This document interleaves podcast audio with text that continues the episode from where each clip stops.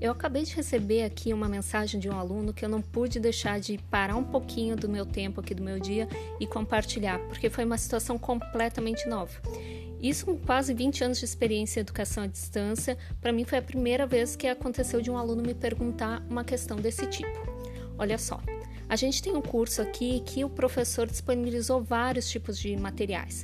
Então ele começa com um PDF, no PDF ele menciona vários outros materiais, atividades que ele vai ter, que o aluno vai ter que fazer durante o curso, vídeos que ele vai ter que assistir. Ou seja, o PDF ele traz como se fosse uma grande apresentação e orientação toda em forma textual para que o aluno possa até mesmo baixar esse texto e ir guiando né, a navegação dele com as demais mídias, com as demais atividades que ele tem que fazer no curso. E aí a estudante perguntou da seguinte forma: como que eu tenho que fazer o curso? Eu faço o curso vendo o PDF ou vendo aquilo que está disponibilizado no ambiente virtual?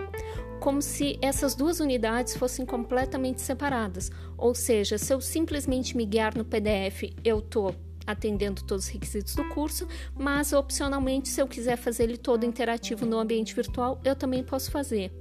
Confesso que me assustou essa pergunta, como se fosse ou uma coisa ou outra, enquanto na verdade todo o material que é disponibilizado no curso é um material que precisa ser analisado estudado pelo estudante. Acho que essa, esse tipo de experiência, esse tipo de relato nos faz refletir um pouco sobre como que a gente se comunica com o aluno.